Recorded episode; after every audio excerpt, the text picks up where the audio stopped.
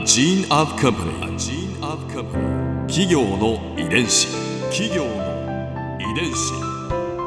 全国に546万社以上あるとされる日本の企業その企業の数だけ理念があり使命があり人間ドラマがありますこの番組ではさまざまな企業のトップや社員の方にお話を伺いながら成長する企業の DNA を解明していきます企業の遺伝子。ナビゲーターは私千葉なクララとクオン株式会社代表の武田隆さんです。武田隆です。よろしくお願いします。本日は田辺グループ代表田辺本家第25代目当主田辺長右衛門さんをお迎えしております。よろしくお願いいたします。よろしくお願いいたします。今回は田辺グループの成り立ちについて伺います企業の遺伝子。えー、まずはですね、うん。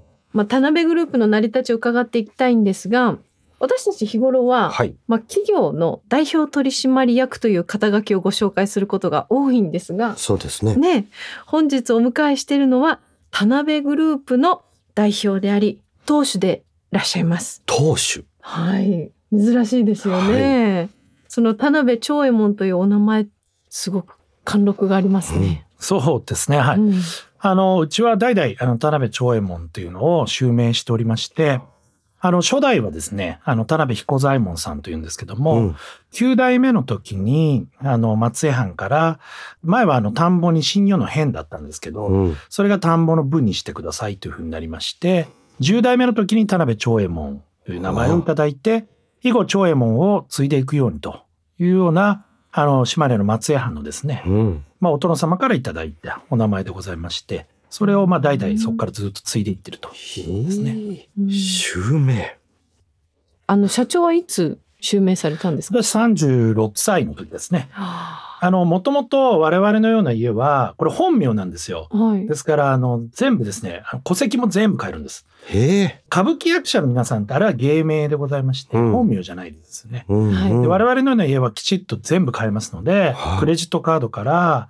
あの、保険証から 全部長右衛門になるんですよ。えそうすると育ってきた名前と違う名前で、そうなんですよ。まあ、あの、もともと正隆っていう名前で、はい。当主になる人は長右衛門を継ぐんですけども、うんうん長右衛門を継いでやっぱり人生変わりますね。あそうですか、えそのご実感もある？えいや、実感もありますし、うんやっぱ人生変わりますね、名前が変わると。まあ重みもありますしうんまあ、うちのおじいさんがうちの親父に言ってた名言があるんですけども、なかなか長右衛門にはなれんぞってうちの親父に言ったらしいんですよ。どういう意味ですか、いや、眼蓄がありますよね。ちょっと難しい。どういうふうに取っていい？ま雰囲気だけはもう、はいはい伝わりましたあ、まあ、非常にこう、まあ、重みがあるというふうに思いますね。はい。い企業の遺伝子。さてさて、その田辺グループについて、うんぜひ伺っていきたいと思うんですが、その田辺グループとは？もともとですね、私どもは和歌山県の田辺市という、今もうございますけど、そこにあの、おりましてですね。その時は鎌倉時代ですね。うん。であの、熊野水軍の一派。うんでございまして、うん。和歌山県にもともといたんですね。うん。で、そこから源平の戦いがあって、うん。教科書で見られたと思うん。ですけど、すごいすごい話であの、熊野水軍は源氏型なんですけども、話このええ源氏型の我々の祖先は、熊野の丹蔵っていうのの一派なんですね。この熊野丹蔵さんというのは、うん。武蔵坊弁慶のお兄さんだと言われている、えええー方の、まあ、一派。でうん。田辺一派っていうのがいまして、でそこの一派にいたんですけども、その源平の戦いで平家を打ち負かしてしまったおかげで、うん。平家の残党に付け狙われるようになりまして、あ。その我々がそのままそこにいたらですね、要するに寝てる間にこう襲撃されるわけですよね。あ。で、一家皆殺しになってしまうと。うん。で、そういうことで危ないので、和歌山県の方から大阪までですね、はこう一族でわーっとこう引っ越していって、うん。で、大阪でまだ平家の残党が追ってくるので、うん。全滅を免れるために2派に分かれたんですね。で、片方の組は山梨県に。で、片方の我々の祖先は広島県の尾道市に行きまして、うんで、広島県の尾道でなかなか食えなかったと思いまして、そこからずっとこう北上していって、島根県と広島県の県境のところに、須藤家というちっちゃい大名がいらっしゃいまして、うん。その須藤家の家臣に一家でなったという。これが大体1246年何年前だ？なんですね。うん。で、そこから武士を11代やるんですけども、その11代目の当主が戦で亡くなっちゃうんですよ。はい。はい。それで、その息子の彦左衛門というのあ、が、彦左衛門。はい、我々の初代なんですけども、うんうんこれ以上こんな戦な負の連鎖というかですね、うんうんうんこの命のやり取りの連鎖をずっと続けていては、やっぱり家が続いていかないとうんいうことで、物資を辞めるという決断をするんですね。で、そこで、まあ、我々の家の古文書によりますと、神武によりて、神の夢ですね。要するにお告げがあって、たたら製鉄を行うという話が残ってまして、たたら製鉄。。はいい。で、そこから武士を辞めて製鉄業を始めるんですよ。わ。で、その製鉄業を始めたのがうん1460年。で、ここから田辺彦左衛門さんを初代として、これ、うちの江戸はもう神様でございまして、うん。鉄山元祖さんと言って、あの、敬う初代がいらっしゃる鉄山の鉄は、鉄の鉄の山の元祖。要するにまあ、鉄を始められた、たたら製鉄の事業を始められた方。そこから数えて私が今25代目だということでございまして、まあ、たたら製鉄はずっとやってたんですけども、うん。まあ、皆さんもご存知、明治維新というのがありまして、うん。それで一回たたら製鉄というのがちょっとこう、下火になっていきまして、うんで、あの、そこから事業を変えていって、うん。で、まあ今は飲食業もやっておりますし、うん不動産業もやっておりますし、うん。まあ地域開発業とか養鶏業とか、えうん住宅販売業、建設業、とかうんうんまあありとあらゆるものをやっておりますね。はい。武士からたたら製鉄へって職業を変えるわけじゃないですか。はい。かなりの大転換ですよね。当時は皆様ご存知、死の交渉じゃないで身すか。分が変わるわけですえからね。ーで、あの、ただ我々の祖先は武士からそういうふうになったわけですから、うん名字対等を許されていたうんのでまあ、いわゆる、まあ、豪農というかですね、うんうん腰には刀を刺してたそうですね。すごい。これはひょっとして番組史上最も歴史ある企業様ということになります。その通りでございます。武田さん。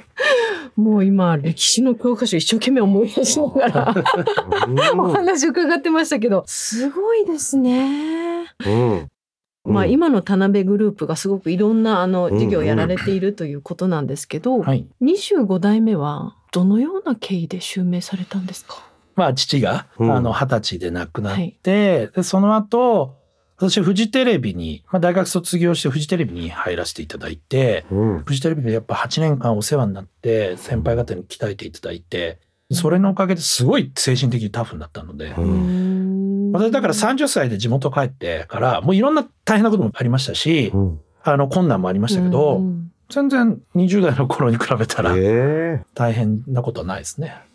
そのまあ戻ってこう25代目を襲名されたわけじゃないですか。はいはい。その襲名することって例えば子供の頃とかどういうふうにお感じになった？それね、皆さんによく聞かれるんですけど、うんなんか嫌じゃなかったのかとか、なんかちょっとプレッシャーを感じたりとー。か。それプレッシャーはありましたよ。はい。プレッシャーあったんですけど、嫌だと思ったことはないですね。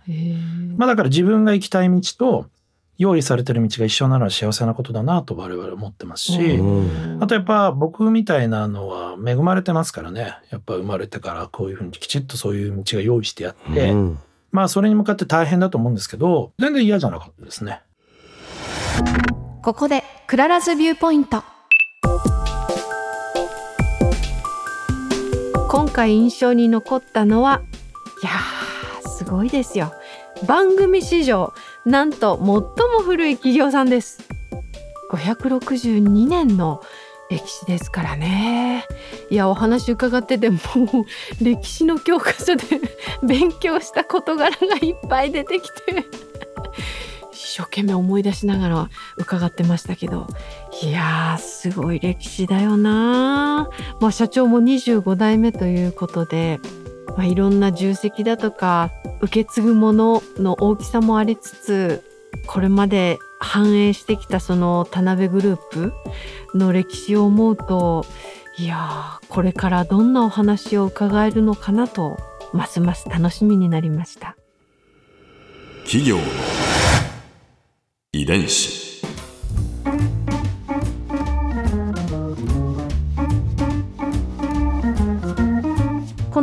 はポッドキャストのほかスマートフォンタブレット向けアプリオーディでも聞くことができます。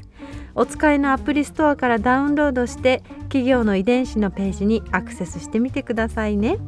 それでは来週もまたお会いしましょう。企業の遺伝子ナビゲーターは私千葉なクララとクオン株式会社代表の武田隆でした。